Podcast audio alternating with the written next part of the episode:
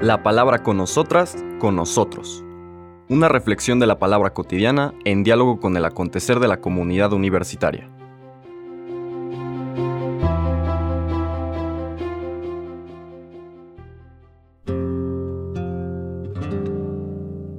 Hola, buenos días. Bienvenidas, bienvenidos a la palabra con nosotras, con nosotros. Hoy miércoles 7 de febrero continuaremos en esta quinta semana del tiempo ordinario nuestra lectura de este primer libro de los reyes. Ya habíamos comentado el día de ayer este cambio que estamos haciendo para ahora adentrarnos en en el comentario, en el conocimiento de los textos que nos propone la liturgia para la primera lectura.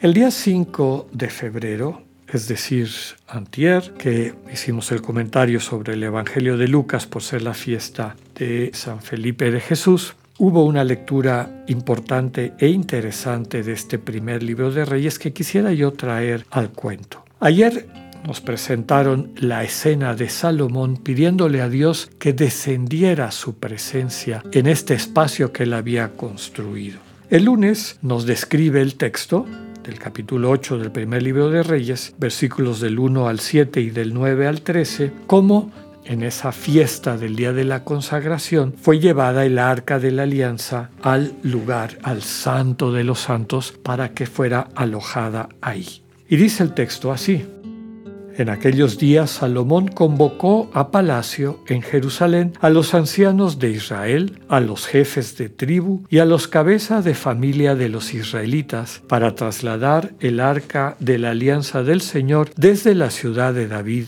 o sea, Sión. Todos los israelitas se congregaron en torno al rey Salomón en el mes de Etanim, el mes séptimo, en la fiesta de los tabernáculos. Cuando llegaron los ancianos de Israel, los sacerdotes cargaron con el arca del Señor y los sacerdotes levitas llevaron la tienda del encuentro más los utensilios de culto que había en la tienda. El rey Salomón acompañado de toda la asamblea de Israel reunida con él ante el arca, sacrificaba una cantidad incalculable de ovejas y bueyes. Los sacerdotes llevaron el arca de la alianza del Señor a su sitio, el camarín del templo, al Santísimo, bajo las alas de los querubines, pues los querubines extendían las alas sobre el sitio del arca y cubrían el arca y los varales por encima. En el arca solo había las dos tablas de piedra que colocó allí Moisés en el Joreb, cuando el Señor pactó con los israelitas al salir de Egipto y allí se conservan actualmente.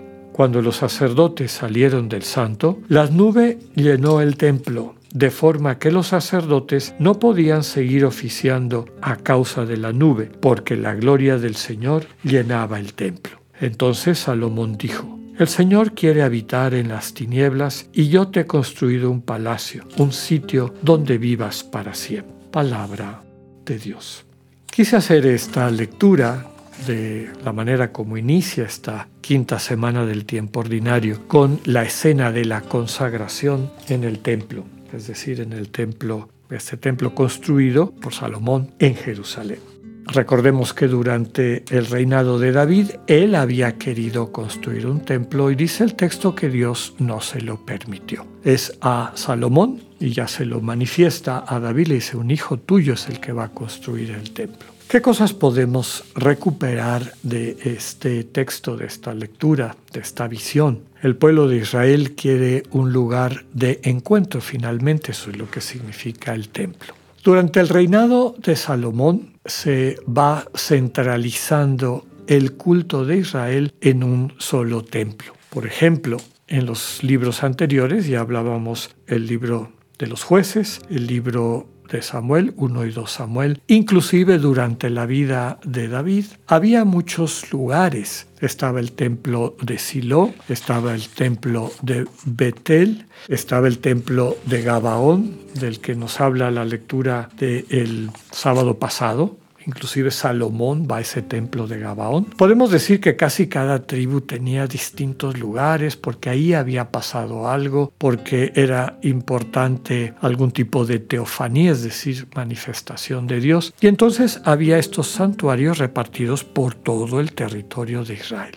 El problema es que con el tiempo algunos de estos santuarios se fueron desprestigiando en el sentido de que pues ya no eran las propias prácticas de la tradición ya vista, etcétera, etcétera. Es Salomón el que ahora quiere centralizar el culto para también controlar que no se desvíe de lo que van percibiendo cada vez con mayor claridad como la alianza de Yahvé por su pueblo. Por eso construye este templo en Jerusalén, realiza aplana, prepara la parte alta de la ciudad. Recordemos que la ciudad de David, lo que se conoce como Sión, estaba un poquito más abajo, es donde estaba el palacio de David y de Salomón. Y en la parte de arriba, donde ahora se encuentra la explanada del templo, es donde finalmente Salomón construye este espacio de encuentro de Dios con su pueblo todo el relato nos presenta este deseo de Salomón de poder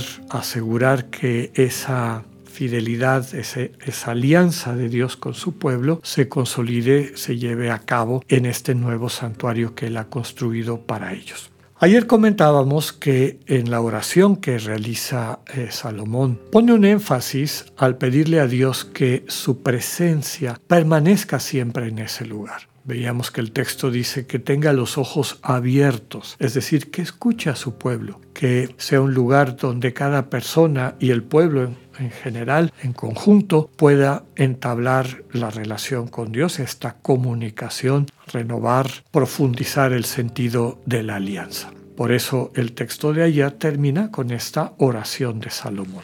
La lectura propia de este miércoles 7 de febrero nos sigue hablando de la vida de Salomón. Ahora nos hace una especie de suma de su sabiduría y la manera como se empieza a ser famoso en todo el mundo hasta el grado de que una reina extranjera de un país lejano, la reina de Saba, oye hablar de Salomón y lo va a visitar. Escuchemos cómo nos lo presenta este primer libro de Reyes en el capítulo 10, versículos del 1 al 10.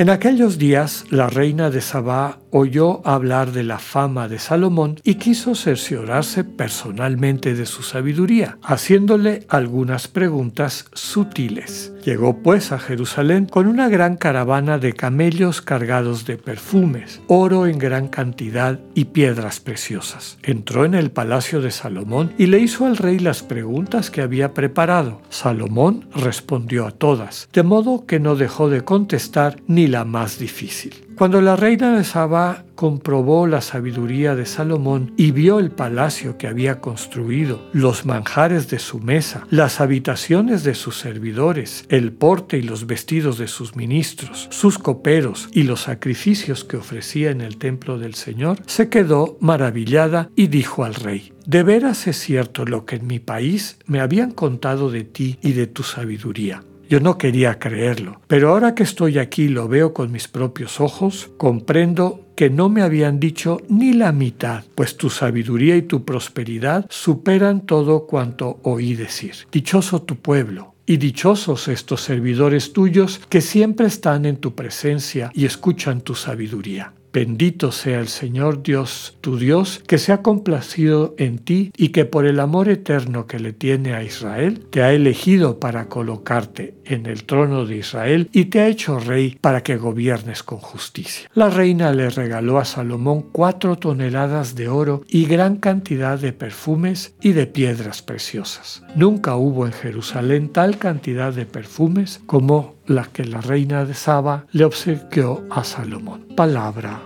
de Dios.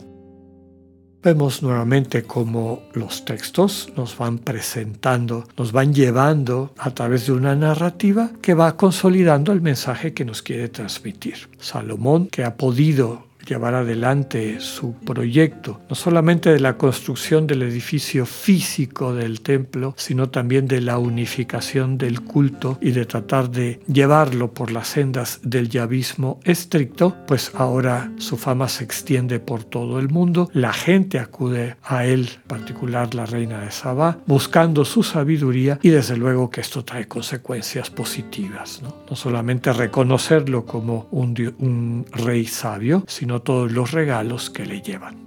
Que sigamos meditando y profundizando en el sentido que nos quiere transmitir este texto del Antiguo Testamento. Que tengan un buen día, Dios con ustedes.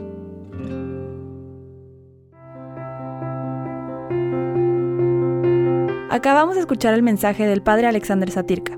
Escúchalo de lunes a viernes a las 8.45 de la mañana por radioiberoleón.com, a través de nuestra app gratuita para iOS y Android o por Spotify.